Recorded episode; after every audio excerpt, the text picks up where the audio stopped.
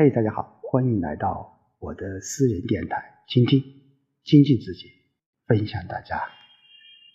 那今天晚上我们将进行《论语》的最后一章的最后两小节的学习。那我刚刚从后台看了一下，呃，从二零二二年三月二十日开始，我们一起来对《论语》进行学习。我记得那一期正好是春分啊，那到今天啊，刚刚前天过去的啊是小寒啊，整整是。九十六期的节目啊，加这一期是九十六期的节目，我把呃《论语》呃通篇学习了一下。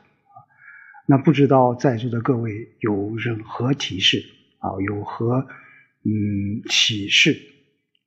那这几天啊，各网被啊我很喜欢的啊，就罗胖逻辑思维啊，也是得到 APP 的。呃，创始人，那他发愿说要进行二十场的呃跨年演讲，那今年是第九场，同时他还做了十年的呃每天早晨的六十秒啊，我想我现在做的事情其实是受他的影响啊，那今天嗯。是《论语》的最后一期，那接下来我们还想学习什么？还没想清楚啊，有可能是庄子啊，也有可能是啊《诗经》啊等等吧。好，不管如何，我们还是把嗯尧乐篇的最后两小节，我们一起学习完。子张问孔子曰：“何如斯可以从政也？”子曰：“尊吾美，平四恶，斯可以从政也。”子张曰：“何为吾美？”子曰：“君子惠而不费，劳而不怨，欲而不贪，泰而不骄，威而不猛。”子张曰：“何谓惠而不费呢？”子曰：“因民之所利而利之，斯不亦惠而不费乎？则可劳而劳之，又谁怨？”遇人而得人，又焉贪？君子无重寡，无小大，无敢慢，斯不亦泰而不骄乎？君子正其衣冠，尊其丹饰，俨然人望而畏之，斯不亦威而不猛乎？子张曰：“何为四物？”子曰：“不教而杀谓之略，不戒斥之谓之暴。”慢令治其谓之贼，由之于人也。出纳之格，谓之有司。那这个非常长啊。那这个小节主要是子张向孔子来请教为官从政的这个要领。那这里面孔子总结了啊，叫尊吾美，平四恶。那这是孔子的一个。政治主张的一个基本原则啊，那这也是符合他的这种啊理人的这种思想的内核。那我们一起来看看，子张向孔子问道：“那怎样才可以治理政事呢？”那孔子说：“推崇五种美德，摒弃四种恶政，这样就可以治理政事了。”那子张说：“那什么是五种美德啊？”那孔子说：“君子使百姓得到好处却不破费，使百姓劳作却无怨言，有正当的欲望却不贪求，泰然自处却不骄傲，庄严有威仪而不凶猛。”也就是说，君子惠而不费，劳而不怨，欲而不贪，泰而不骄，威而不猛。那子张说：“那怎样是使百姓得到好处却破费呢？”那孔子又说：“顺着百姓想要得到的利益，使他们能够得到，这不就是百姓得到好处却不破费吗？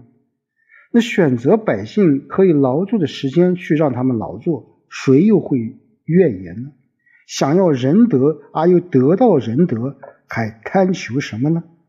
无论人多人少，不论势力大小，君子都不怠慢，这不就是泰然自处却不骄傲吗？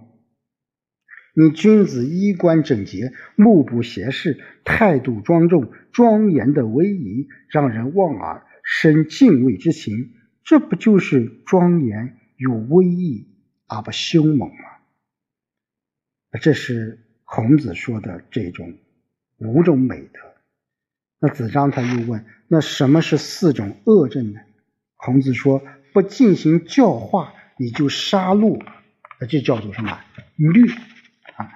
不知身戒，便强求别人做出成绩，叫做暴。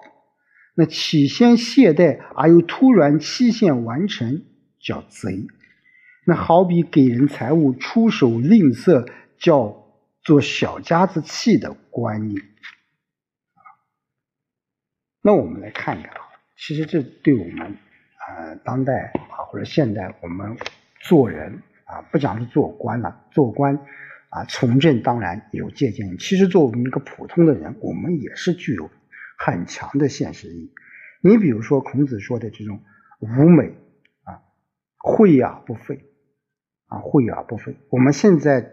说啊，你怎样使啊老百姓得到好处，你却不破费了？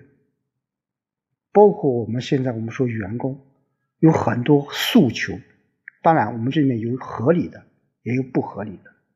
那合理的诉求，我们怎么样使他们有啊得到啊？那你就是说要顺着他们的这种需求啊。那使老百姓的劳作却无怨言，有正当的欲望却不贪求，泰然自处却不骄傲。当然，这是我们说，嗯，儒家讲到的是伦理道德。其实，在一个法治社会啊，尤其是当现在，我们说欲望，人的欲望是一个无止境的。那么，如何？去满足了一些正当的欲望，或者说为了一些正当的欲望能够啊满足，那就是一个度的问题。你如何掌握？你如何理解？你如何能够辨别这种正当的欲望？你泰然自处，不骄傲。那作为一个个人来说，我们在这个社会上，你别说你牛逼啊，你牛叉啊，其实。有比你更牛叉的人啊，庄严又威仪而不凶猛。我们现在看到很多一些领导啊，当然不是说领导不好啊，你要给人一种威严啊，要，但是不是说整天板着你，而是什么？人家发自内心的去尊重你啊，去呵护你，甚至他会为了你。啊，会做一些事情，这就是什么？我们说的无美啊，无美。当然，我们说在这现实当中，我们要啊去往这个方向去做啊，去努力。这种惠而不费，劳而不怨，欲而不贪啊，泰而不骄，威而不猛。我们在这个，我们作为一个管理者。或作为一个领导者，其实我们要向这个方向去努力啊，去努力。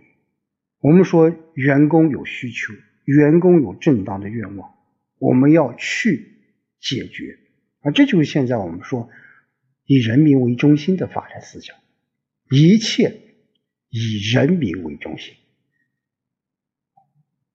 包括我们这几天大家也看到，在这个这个。啊，反腐啊，反腐的啊力度都在加大啊，都在加大。这是一个法治社会该有的一些东西。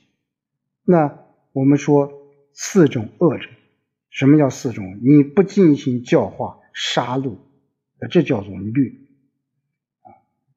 我们说人的成长，包括百姓的这种驯，我们不能说驯化。百姓的这种啊他们的这种嗯需求啊，它也是一个，也是一个，我个人觉得啊，用驯化这个词不一定准确，它也是一个理解的一个过程。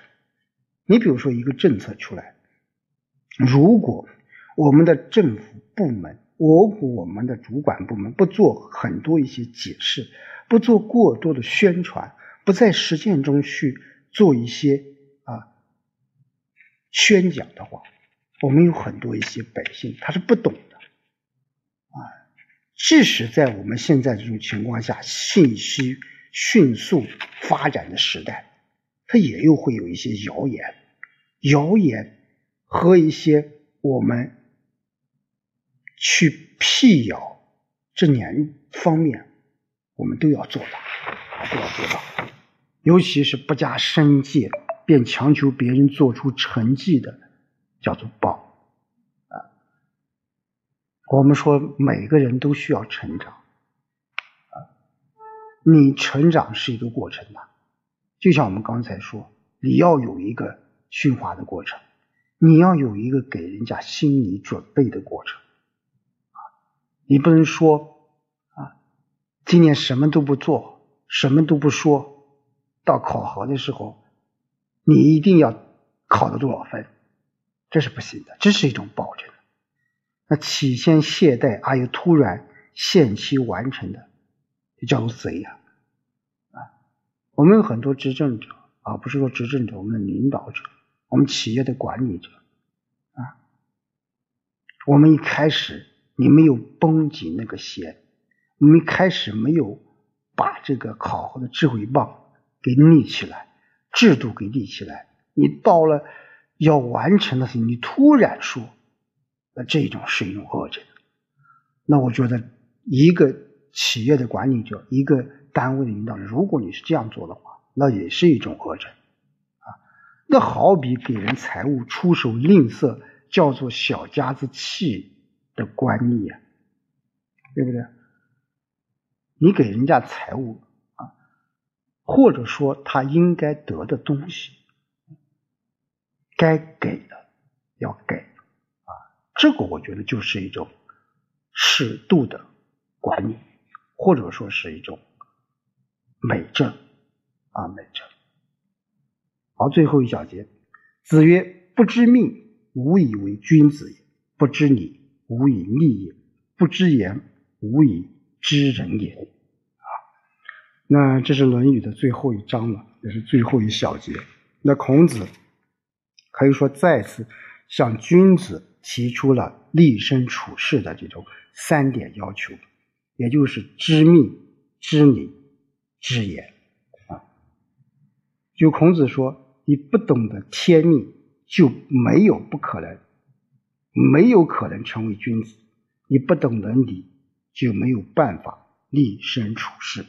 你不知道分辨别人的言语，便不能了解别人。”我想，《论语》这最后一句话，真的，我们学习了。啊，我分九十六期节目和大家一起来分享。其实到最后，我觉得这三点是对我个人来说学《论语》也是最大的一个启发吧。叫知命啊，知理，知言。孔子说：“五十知天命。”啊，我们有时候不是说迷信啊，人有时候说啊命要相信命，其实不是说迷信。就人到了一定的啊年纪，到了一定的经历了过一定的岁月之后，你会懂得啊，就像孔子所说的“己所不欲，勿施于人”。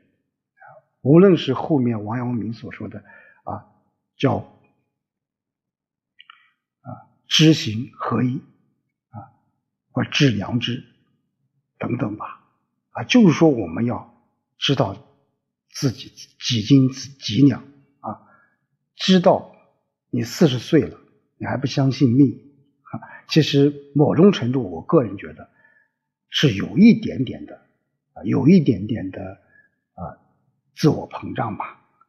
知礼，我们说这个礼不仅是一种礼仪，更多的是一种为人处事的一种方法啊我们生在这个时代，我们要知道我们该做什么啊，我们该说什么，也就是说知言，说什么和我们做什么，乃至于我们辨别别人的言语啊，你才能够了解别人。这个我觉得是《论语》给我们最大的一种启示和启发吧。六个字，和大家一起共勉：知密、知礼、之言。好，今天就和大家说到这里，我们下期再见。